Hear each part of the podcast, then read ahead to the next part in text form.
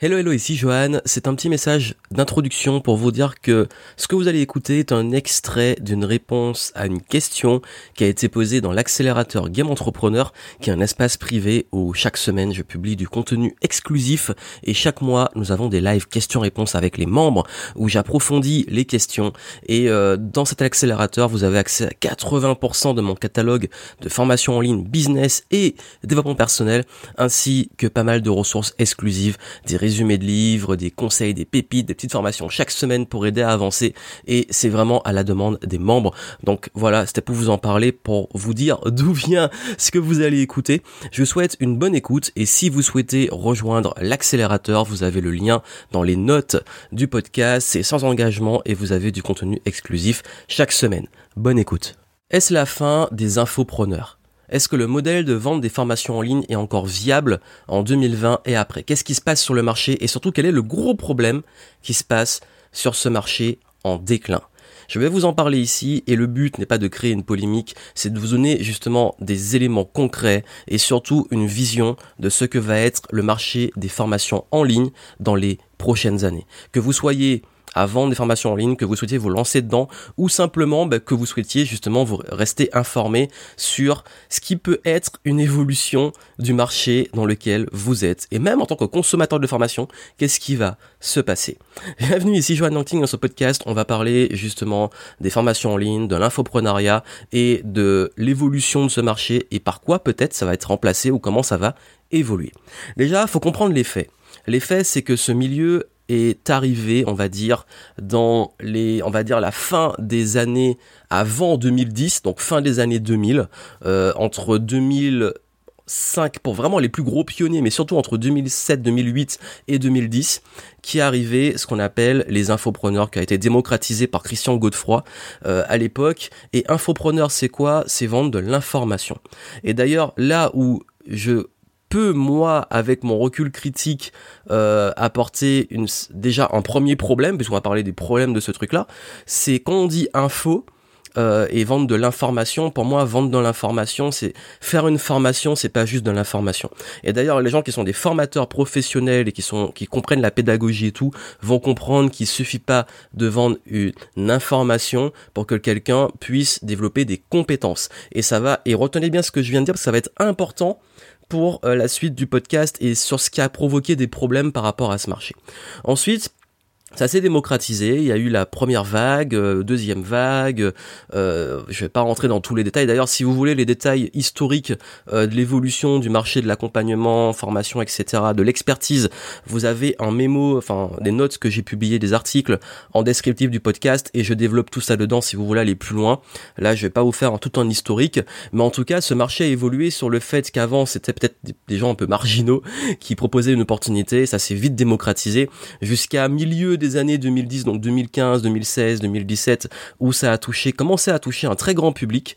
Et, euh, et là, sur les trois dernières années, euh, qui dit grand public dit marché mature. Qui dit marché mature dit euh, public beaucoup plus on va dire éduqué, public beaucoup plus au courant et qu'on a commencé à voir les limites de ce marché. Et les limites, elles sont arrivées très tôt parce qu'il y a déjà eu des scandales 2011-2012 avec certains acteurs qui avaient des taux de réussite catastrophiques retenez bien ce que j'ai dit au début sur infopreneur. Euh, et bien entendu, ça a quand même continué. Il y a une nouvelle vague, des nouveaux, soi-disant nouveaux, même si c'est du recyclage, peu importe. Et ce qui s'est passé, c'est qu'une fois que euh, le, marché est devenu mature. Il y a eu des clans de personnes qui disaient, ben en fait non, c'est très bien, euh, c'est génial, euh, j'appartiens à un nouveau mouvement, etc.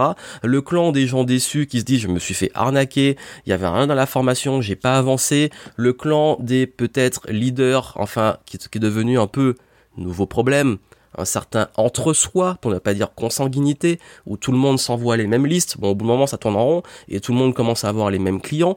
Et, et là, en fait, quelque part, si on reste dans la micro-niche des infopreneurs, ça a forcément saturé. Il y a une saturation. Et quand vous discutez un minimum avec les gens en off, parce que publiquement, ça parle bien, tout a l'air bien, etc. En off, la majorité des gens ont vu cette limite et même sont saturés et en ont marre. Et ça, c'est une réalité dont on parle pas en publiquement, mais qui est en off. Mais si on prend encore plus de recul, L'infoprenariat, c'est un milieu minuscule. C'est un milieu à part. C'est un milieu qui a ses codes, qui a ses leaders, mais qui est ridicule parce que la formation en ligne n'est pas limitée qu'aux infopreneurs. La formation en ligne, c'est quoi? Bah, vous avez eu l'émergence aussi ces dernières années des plateformes comme Udemy, Coursera, les universités qui mettent des cours en ligne, euh, des systèmes de VOD de, de formation. D'ailleurs, maintenant, il y a aussi la mode des Netflix de la formation. Euh, ils avaient aussi euh, une démocratisation, enfin des MOOC, donc ce qu'on appelait le e-learning depuis déjà les années 2010, parce que j'ai travaillé dessus à l'époque où je parlais de, de gamification, de formation, etc. Euh, c'est pas que chez les infopreneurs qu'on fait des formations en ligne. C'est juste que l'infoprenariat a démocratisé le fait que n'importe qui, sous prétexte qu'il est expert ou pas, peut devenir formateur en ligne et gagner de l'argent avec. Et c'est là qu'on arrive au souci, et c'est un point fondamental, qu'est-ce qui va différencier une bonne d'une mauvaise formation? Ben, c'est simplement la capacité pédagogique de quelqu'un à transmettre une information et également à former des personnes. Parce que c'est là le souci, c'est que la formation en ligne, pour être très honnête, je pense que ça peut convenir parfaitement à des gens qui sont autodidactes. Des personnes qui sont autodidactes. Ce qui veut dire que c'est même pas un débat sur euh, est-ce qu'on peut trouver euh, de l'information la même gratuitement ou payante, c'est pas ça le sujet. Le réel sujet de fond, c'est est-ce que justement euh, dans cette information payante qu'on va prendre, là je parle de formation payante, tout sera fait pour qu'on puisse avancer. Et il y a une réalité, c'est que tout le monde, et c'est ok, c'est juste qu'on n'a pas tous les mêmes façons d'apprendre, tout le monde n'est pas autodidacte. Tout le monde ne peut pas se discipliner à se mettre derrière un écran, à suivre des vidéos et à appliquer. Tout le monde ne peut pas, dès qu'il prend une information, la transformer en pratique et en compétence. Parfois, pour assurer une vraie formation et comment la formation est encadrée, notamment dans tout ce qui est euh, les trucs officiels qui évoluent, où c'est un gros bordel en ce moment, c'est qu'il y a des critères, il y a des évaluations il y a des façons d'être sûr que les personnes qui ont été formées ont vraiment un compris et deux développé des réelles compétences. Et ça, je pense qu'on a ça a été un peu oublié et c'est ce qui fait que beaucoup sont peut-être très bons dans ce qu'ils font, sont peut-être experts, mais ont proposé des formations où la façon de transmettre n'était pas forcément la bonne. Et les plaintes qu'ont la plupart des participants, c'est que il y a trop d'informations, c'est indigeste ou c'est trop complexe, ou il n'y a pas de suivi, il n'y a pas d'accompagnement, et tout le monde a vu cette limite. Et chez les gros du marché qu'on ratissait très large, je suis pas là pour leur tirer dessus parce que s'il y en a tellement et c'est tellement de cas différents, mais ce qui revient le plus, c'est que justement, ben, l'aspect pédagogique ou même andragogique selon parce que c'est plus les adultes euh, n'est pas forcément adapté. Ça veut dire que là il y a un réel souci en fait de, de, un souci de transmission de savoir. Et ce souci a provoqué le fait que ça a eu une sale image. Mais c'est pas le seul souci. Ça a une sale image parce qu'il y a eu beaucoup de retours négatifs de personnes qui se sont dit ben j'ai on m'a promis quelque chose et euh, j'ai pas eu ces résultats. Mais justement on m'a promis quelque chose. Et là, on tombe sur les promesses. Et là où ça a été complètement décrédibilisé, c'est le marketing. Un marketing qui est basé sur parfois vendre du rêve, mais le problème c'est pas forcément de vendre du rêve, c'est d'assurer de délivrer les moyens pour atteindre ce rêve. Quand on utilise des leviers sur le fait de gagner de l'argent, de la liberté, etc., euh, c'est pas réellement un souci puisque certains y arrivent et c'est réellement possible. Le problème c'est où sont les limites de la promesse? La vitesse de la promesse, le fait de promettre sans effort, facilement, rapidement, etc. Le fait aussi de toucher des personnes qui sont parfois en fragilité. Le fait aussi de pouvoir euh, bah, finalement se rendre compte que parfois ce qui est distillé dedans est obsolète ou il manque des éléments pour vraiment y arriver.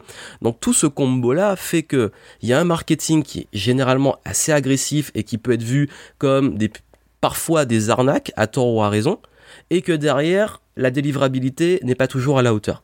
Ce qui fait que quand vous avez ce combo des éléments, forcément, une fois que vous sortez de l'écosystème infopreneur, les gens qui le voient de l'extérieur se disent Oula, mais c'est quoi ce truc? J'ai l'impression de voir des pubs qu'on voit euh, euh, devenir riches euh, en trois jours, et il y a vraiment ça chez les infopreneurs aussi. Et mais pourquoi il y a ça en fait? Parce que ça marche parce que c'est une façon facile justement de gagner de l'argent. Ça a toujours existé, on n'a pas attendu euh, les infopreneurs pour que ça existe. Même à l'époque, désolé de l'avouer, où je téléchargeais parfois illégalement quand j'étais ado euh, des séries et des films, je me tombais sur des pubs notamment à l'époque de Mega Upload, euh, voilà, bon, je vais me faire, je vais me faire choper. Non, c'était il y a longtemps. Maintenant, je paye de la VOD. Qu'on n'avait pas forcément les moyens pour ça. Bref, parenthèse, sur les sites comme ça où tu tapais des pubs. Comment générer 3000 euros en investissant sur je sais pas quoi, des trucs complètement chelous. Et, du coup, ça, ça se voyait que ça puait, mais ça marchait en fait. Je pense que ça marchait sur des gens. Mais le, le truc, c'est que ça, ça a décrédibilisé toute une profession. Ça, c'est pour vous dire comment on en est arrivé là, en fait. Il y a un autre souci aussi, c'est peut-être le trop entre soi et la fermeture. C'est que tout le monde suit les mêmes gourous, les listes tournent entre elles, etc. Euh, que des gens sont vraiment devenus justement pour le coup des gourous qui sont euh, suivis par des gens qui les défendent euh, bêtes et ongles et qui sont, qui sont complètement à fond. C'est une sorte d'entre-soi.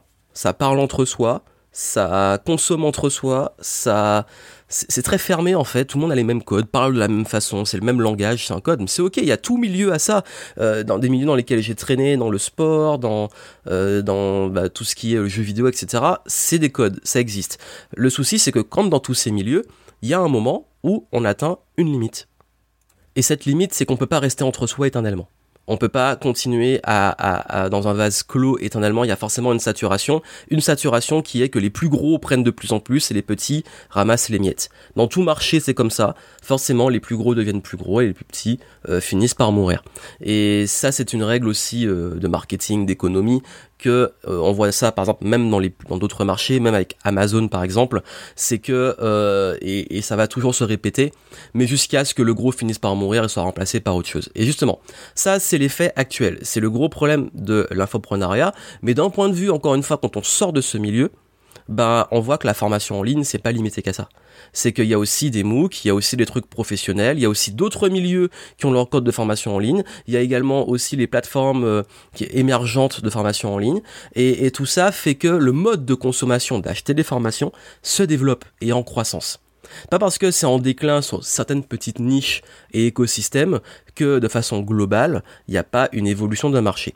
Et cette évolution fait que là où avant, en fait, c'était un peu quelque chose à part, maintenant, les personnes sont prêtes à acheter, en termes d'habitude d'achat, à acheter des formations parfois très spécialisées, mettre le prix, c'est même plus une question de prix, c'est une question de consommation très souvent plus spécifique, aller prendre parfois sur une place de marché, une formation spécifique sur un besoin qu'on a, par curiosité, euh, dans certaines niches, parfois plus globales, mais peu importe, euh, il y a plein de domaines dans, la programmation, dans euh, même l'apprentissage, on a vu la plateforme masterclass.com aux USA avec des, artistes et des entrepreneurs, etc., qui partagent du contenu, il y, y a plein de trucs comme ça qui émergent, parce que les gens sont prêts maintenant à investir en eux.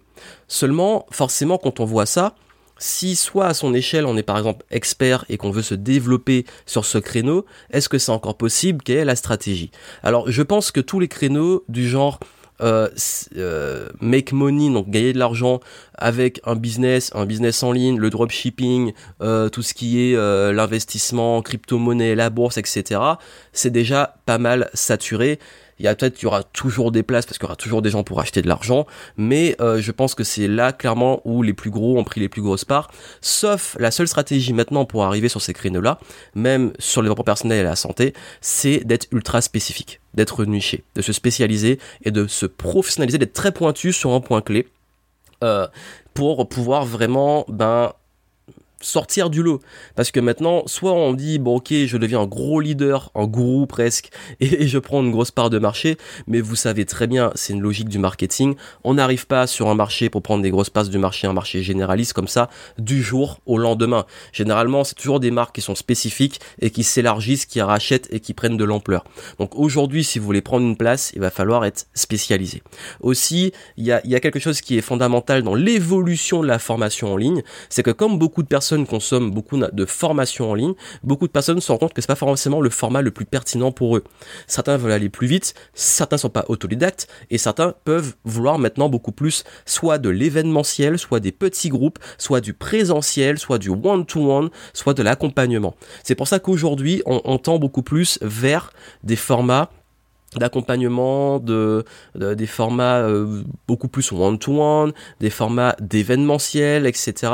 Euh, revenir plus à l'humain, là où on a vu une saturation peut-être même aussi du web en fait. Parce que qui dit formation en ligne dit web. Et en ce moment, je pense que les personnes, surtout la génération avant, euh, enfin génération Y, donc la mienne, euh, on commence, on a vu, on a vraiment vécu sur la transition et vécu avec les deux, avec sans Internet, on a l'émergence, etc., l'évolution des technologies, et on se rend compte aujourd'hui qu'on on sature un peu, qu'on a marre des réseaux, qu'on s'en prend plein dans la tronche, tout le temps d'informations justement, de pubs, et que, ben, en fait, en réalité, la génération Y, donc celle qui achète le plus, le créneau qui achète le plus, c'est-à-dire les trentenaires, euh, sont en train de quitter, de déserter les réseaux sociaux. Mais et souvent on pense que pour vendre des formations en ligne, bah, il faut communiquer sur ces réseaux. Et quand je dis les réseaux, c'est carrément Internet de façon globale. Ça, c'est un fait réel. Il y a une grosse baisse. Il y a une grosse baisse de la consommation de cette tranche d'âge, je dirais entre 30 et, et 30-55, euh, une grosse baisse de consommation de contenu en ligne. Et je parle du contenu en ligne, euh, notamment basé sur les trucs éducatifs. Donc ce qui fait qu'on se retrouve avec ce segment où les gens lisent moins de blogs, euh, lisent beaucoup moins, enfin consomment beaucoup moins de YouTube. le podcast, lui, et en évolution parce que pour moi c'est une plateforme qui est un peu à part et qui peut être diffusée dans plein de plateformes différentes. Mais euh, et du coup bah, beaucoup se retournent beaucoup plus vers l'événementiel vers l'humain. Euh, même moi en tant que consommateur c'est très rare j'achète des formations maintenant. Généralement je vais aller sur du très spécifique et très pointu ou je vais aller directement voir quelqu'un qui va m'accompagner ou faire un stage un truc qui va être plus spécifique. Je vais aller chercher droit au but en fait. Et, et j'ai beau être autodidacte c'est juste qu'il y a des fois où j'ai préfère aller plus vite avec un accompagnement direct que euh, suivre une formation. Mais parfois, j'en prends encore quand je suis curieux, que j'ai envie de me mettre à jour, etc. Donc, vous avez vu, je pense qu'on est comme sur un marché mature même sur un point de vue macro, parce qu'on voit toujours le micro, pour moi, infopreneur, c'est vraiment micro. C'est un petit écosystème. Si on, prend du recul, ça, c'est ce que je veux vous inviter à faire, parce que je sais que vous êtes beaucoup d'infopreneurs à me suivre, prenez du recul. Ce que vous voyez, les, les, les personnes, euh, les, les, les, référents qu'on voit dessus, c'est une minorité, c'est pas représentatif du marché. Et je vous invite d'ailleurs à vous intéresser à d'autres choses, à d'autres milieux, à ce qui se fait autour, à pas rester enfermé dedans, si vous voulez vraiment avoir un recul et pas vous retrouver sur un truc qui est saturé et qui est ce qu'on appelle dans la théorie, enfin ça a été euh, développé l'océan bleu. Là, on est clairement dans l'océan rouge. Il y a plein de requins se bouffent entre eux. et donc du coup, prenez ce recul et commencez à comprendre qu'il y a plein d'opportunités, mais que ces opportunités sont pas limitées à quelque chose qui est fermé en saturation et mature. Et que ce marché, de façon globale, vous pouvez maintenant vous spécialiser et aller vers de différents milieux, différents domaines. Et d'ailleurs, justement, il y a plein de milieux et de domaines qui sont prêts à investir maintenant dans des formations en ligne, mais qui sont pas des milieux qui connaissent le marketing et les codes des formations en ligne. Je pense notamment certains milieux artistiques, je pense notamment à certains milieux euh, très pointu sur l'informatique, la programmation, etc. Euh, notamment des milieux euh, d'entrepreneuriat qui sont pas juste l'infoprenariat. Je parle notamment de euh, des MOOC et euh, des plateformes qui émergent pour aider les entrepreneurs dans différents domaines. Bref, vous avez vu, il y a plein de choses qui se font, mais pour les voir, il faut sortir un peu la tête du guidon, sortir think outside the box comme on dit, et voir les opportunités qui s'ouvrent. Donc aujourd'hui, vous vous lancez ou vous faites de la formation en ligne, commencez à vous diversifier, proposer des offres d'accompagnement one-to-one, événementiel, etc. Et je vous invite également très fortement à vous spécialiser, à vous professionnaliser, à faire attention aux enjeux pédagogiques, andragogiques, euh, tout ce qui va permettre de, de, bien assurer une réussite et une qualité, parce que aujourd'hui, clairement, je pense que c'est tous des enjeux de créativité, de, de qualitatif et également d'humain qui vont faire la différence entre ceux qui vont rester et ceux qui vont partir. Parce que qui dit marché mature et, même en déclin, dit qu'il y a un tri qui se fait. Et je pense, ma vision, moi, de l'avenir des formations en ligne, c'est que on va aller sur quelque chose de beaucoup plus qualitatif, beaucoup plus réglementé. Parce que là, on est clairement dans une, il faut, dans ça peut paraître un peu bizarre ce que je dis parce que on est clairement dans une vague un peu, il faut le dire, merdique. Et j'utilise bien le mot merdique parce que maintenant, euh, c'est tout et n'importe quoi. Mais justement, quand c'est tout et n'importe quoi, c'est qu'il y a un brassage, un nettoyage qui va se faire. Quand ça devient trop, ça, la nature est bien faite, ça va s'épurer et du coup, euh, il va avoir un gros nettoyage. Et après, derrière, ceux qui seront là, ceux qui sont qui ont construit en fait une marque un branding et quelque chose de solide sur le long terme. Et le solide, c'est à quel point vous créez une réputation avant, pendant et après que le client ait acheté. Et ça, pour moi, c'est ultra important. Donc, à l'heure actuelle, prenez soin des résultats de vos clients, euh, mettez ce qu'il faut en effort derrière dans vos formations un réel suivi euh, des, points de validation etc c'est ultra important. Il faut se professionnaliser pas juste et, c'est ça le gros problème pas juste sur le marketing pas juste sur la vitrine. C'est derrière aussi qu'il faut devenir beaucoup plus pro dans la délivrabilité et c'est ce que je vous souhaite et, je vous souhaite plein de succès. Et si vous voulez qu'on en parle, qu'on en discute et que justement bah, aller dans ce sens, vous pouvez me contacter via les notes du podcast. Donc voilà, ça peut être pertinent pour des personnes que vous connaissez ou pour l'écosystème dans lequel vous êtes. Partagez ce podcast. Euh, je vais peut-être aller beaucoup plus vers des éléments. Peut-être je ferai un article dessus avec les sources, etc., les chiffres plus concrets, euh, parce que là c'est un peu plus spontané de ce que je sais, de ce que je vois et ce que j'anticipe en termes de vision. Mais ça peut vous intéresser. Je ferai un article plus développé dessus. Et moi, ce que je vous souhaite, c'est plein de succès. À très bientôt.